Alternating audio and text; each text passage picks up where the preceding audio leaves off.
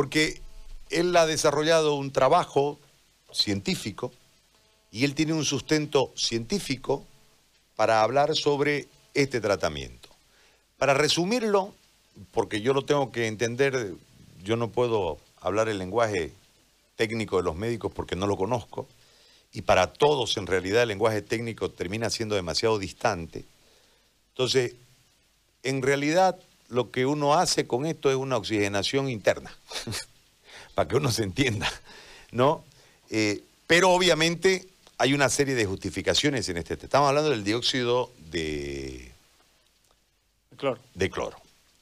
En ese marco, yo le voy a pedir a Julico que me explique, como a, como a ignorante, por favor, eh, de qué se trata y en qué se basan los argumentos, porque hoy, en este momento, nosotros tenemos que contrastar las versiones de oposición versus los resultados en los pacientes, que en la mayoría de los casos son buenos. Entonces, con, con ese marco, nosotros buscamos la explicación tuya. Te agradezco, Julico, por, por atendernos en primera instancia y, por favor te pido la, explicación para que nosotros podamos tener un contexto claro desde los técnicos científicos de, de, este medicamento, de esta terapéutica. Muy bien, muchas gracias Gary por la, por la oportunidad bueno de, de poder explicar. Eh, vamos a tratar de explicar con palabras con palabras sencillas. ¿no? Eh, bueno, primeramente decirle, ¿no? Que el dióxido de cloro, pues obviamente es un gas, ¿no? Eh, directamente que se es muy compatible con el agua. Es por eso que eh, lo vamos a ver siempre, el agua que uno toma con este gas siempre la vamos a ver un poco teñidita de, de, un color amarillo, ¿ya? Cuando uno lo toma, ya el dióxido de cloro, directamente este entra al organismo ya y como es un oxigenador como como como ya lo dijiste anteriormente donde haya algún proceso donde está donde se está procediendo este eh, habiendo una una acidosis es decir que está faltando digamos el oxígeno normalmente todas las bacterias todos los virus ya todos los hongos cuando están entrando a eh, están queriendo atacar al organismo ya están consumiendo oxígeno y directamente provocan un estado de, de, acidosis.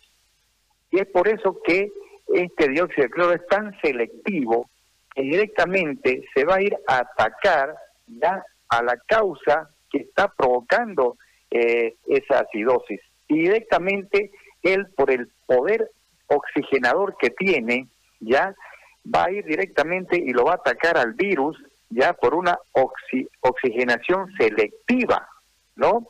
Y directamente va a ir a la, a la membrana que envuelve a este a este virus que se llama eh, que es, eh, es, conocido como en palabras médicas como subcápside y directamente va a producir una desnaturalización de las proteínas, es decir, lo va a destruir, va a destruir las proteínas. Entonces, el virus ya no va a poder ingresar a la célula ya y no va y no va a depositar en la célula su material genético que es el que se va a ir replicando dentro de la célula ya y va a ir infectando a todas las otras células para seguir produciendo eh, la enfermedad.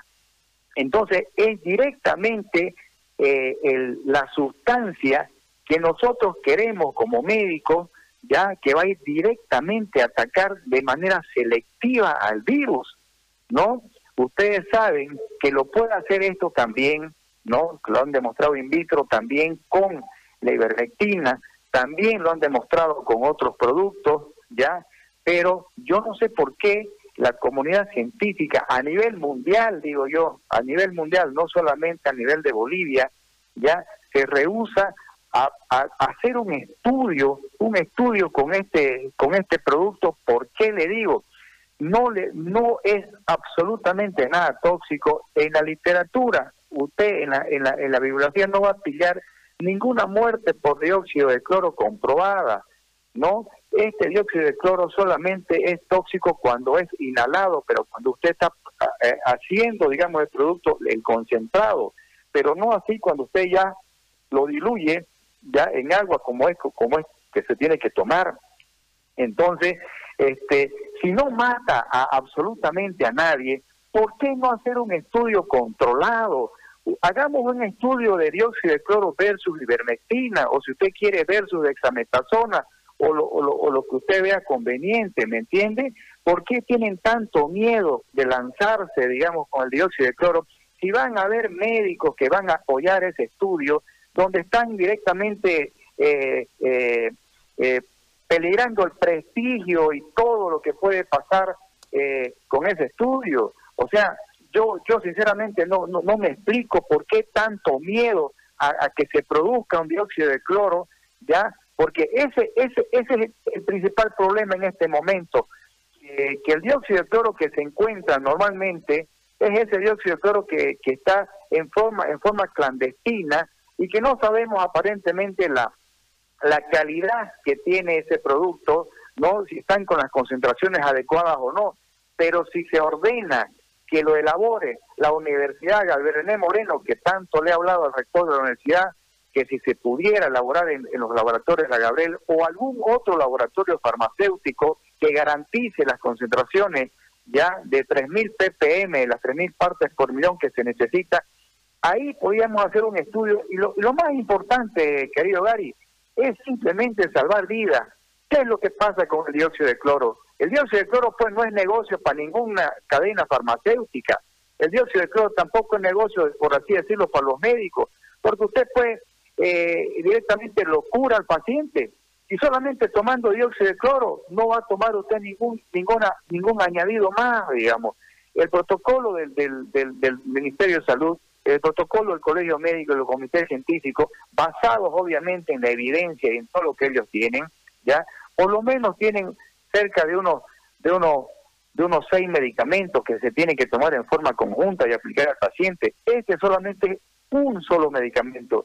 Es sumamente barato ya hacerlo y obviamente eh, las bondades que, que tiene es es increíble, ¿eh? usted no, no, no, se imagina, yo no tomo este producto en forma preventiva, por si acaso, ¿no? Y lo he dado a muchos pacientes, y obviamente hay testimonios que hablan y que, y que después de haberlo recibido, pues, este, eh, eh, volver, volver a respirar, volver a, sentirse bien, teniéndolo el coronavirus, que es una, que lo conocen como una enfermedad aparentemente mortal, no tiene precio, sinceramente. Obviamente, termino con esto, querido Gary, para orientar bien a la gente. Estamos conscientes, todos los médicos, ya, eh, de que sabemos que el 80% de los pacientes que tienen coronavirus lo podemos dividir ese 80% en dos partes.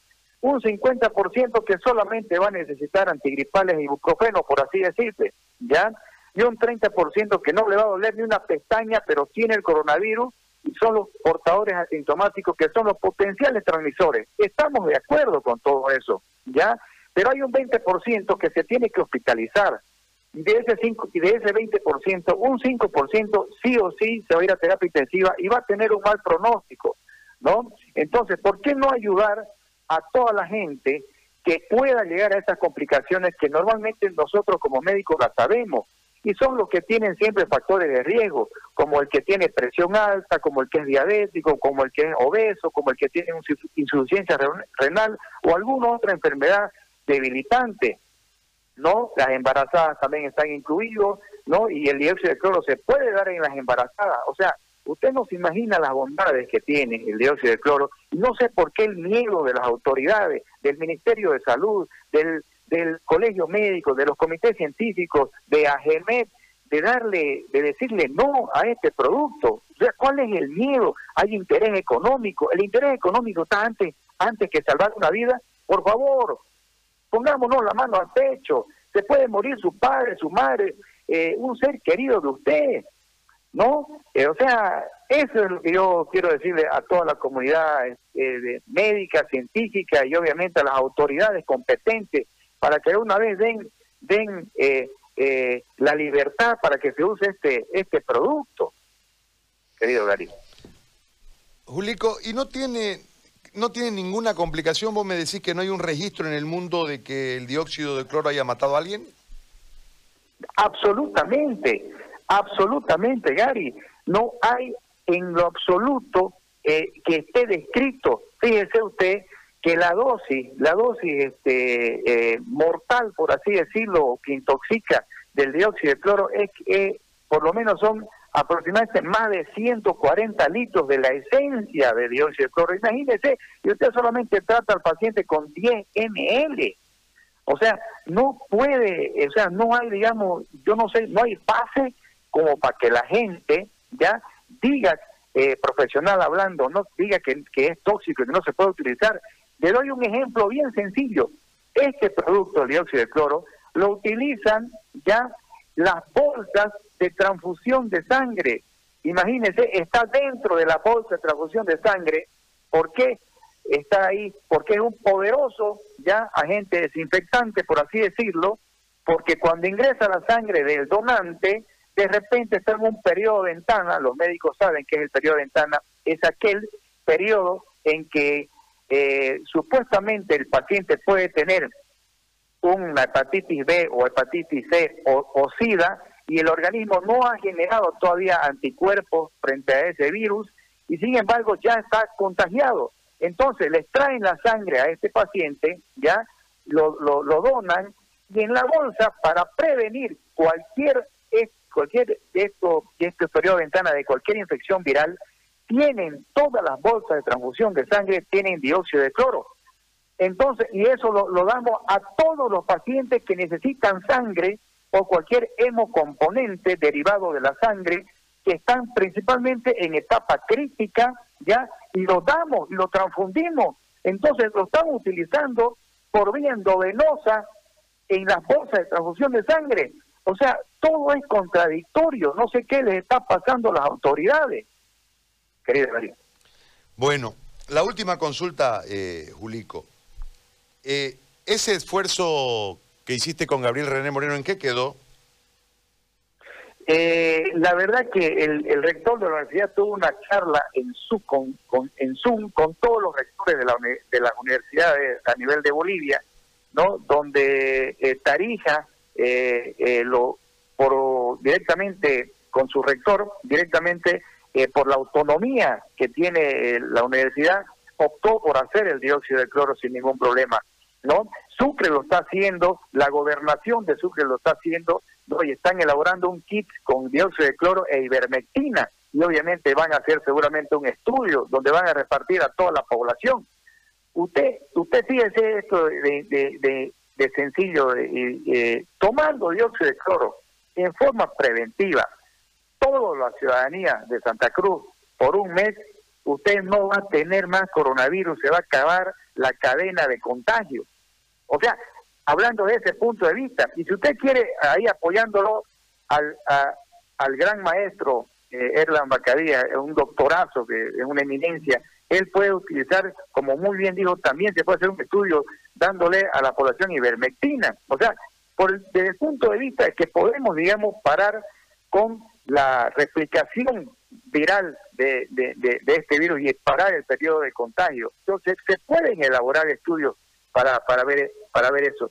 Eh, yo creo que, que hay tiene que haber aquí apoyo de la gobernación, ¿ya? Para que se realice, digamos, este y den el visto bueno para que apoyen al dióxido de cloro. Hay mucho respaldo científico. Tranquilamente yo les puedo dar la parte científica para ver dónde actúa el dióxido de cloro a nivel del virus, ¿no?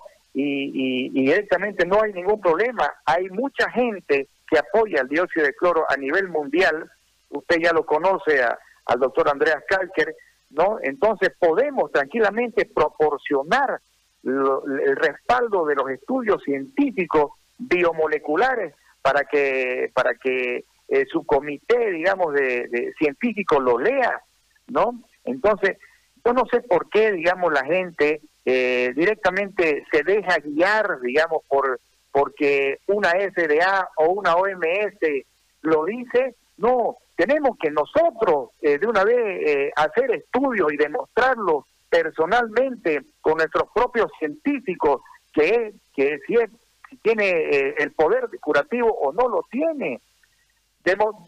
partiendo del principio que no va a matar absolutamente a nadie.